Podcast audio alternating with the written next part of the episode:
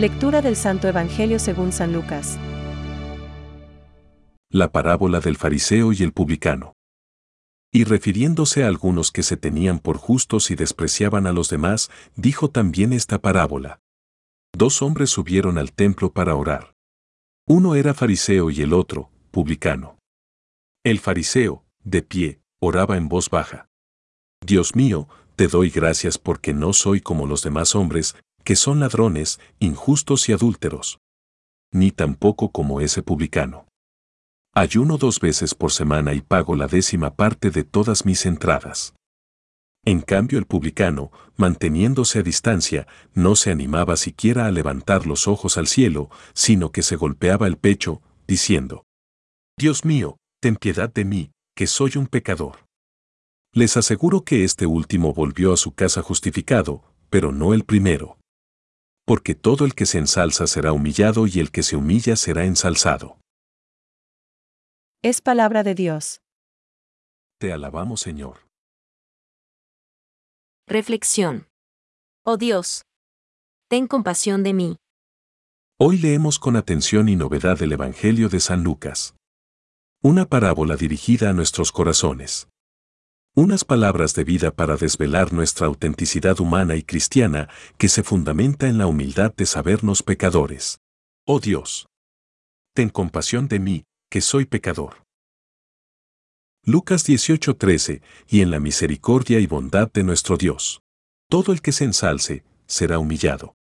Y el que se humille, será ensalzado. Lucas 18:14.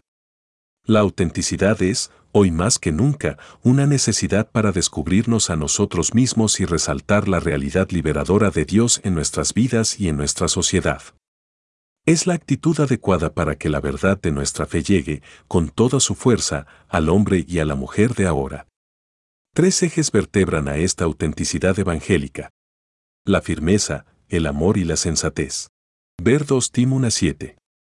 La firmeza, para conocer la palabra de Dios y mantenerla en nuestras vidas a pesar de las dificultades especialmente en nuestros días, hay que poner atención en este punto, porque hay mucho autoengaño en el ambiente que nos rodea. San Vicente de Lerins nos advertía. Apenas comienza a extenderse la podredumbre de un nuevo error y éste, para justificarse, se apodera de algunos versículos de la Escritura que además interpreta con falsedad y fraude. El amor, para mirar con ojos de ternura, es decir, con la mirada de Dios, a la persona o al acontecimiento que tenemos delante. San Juan Pablo II nos anima a promover una espiritualidad de la comunión, que, entre otras cosas, significa una mirada del corazón sobre todo hacia el misterio de la Trinidad que habita en nosotros, y cuya luz ha de ser reconocida también en el rostro de los hermanos que están a nuestro lado. Y, finalmente, sensatez, para transmitir esta verdad con el lenguaje de hoy, encarnando realmente la palabra de Dios en nuestra vida. Creerán a nuestras obras más que a cualquier otro discurso. San Juan Crisóstomo. Pensamientos para el Evangelio de hoy. No tengamos en modo alguno la presunción de que vivimos rectamente y sin pecado. Lo que atestigua a favor de nuestra vida es el reconocimiento de nuestras culpas. San Agustín. No es suficiente preguntarnos cuánto rezamos, debemos preguntarnos también cómo rezamos. Pregunto. ¿Se puede rezar con arrogancia? No. ¿Se puede rezar con hipocresía? No. Solamente debemos orar poniéndonos ante Dios, así como somos. Francisco. La oración es la elevación del alma a Dios o la petición a Dios de bienes convenientes. San Juan Damasceno.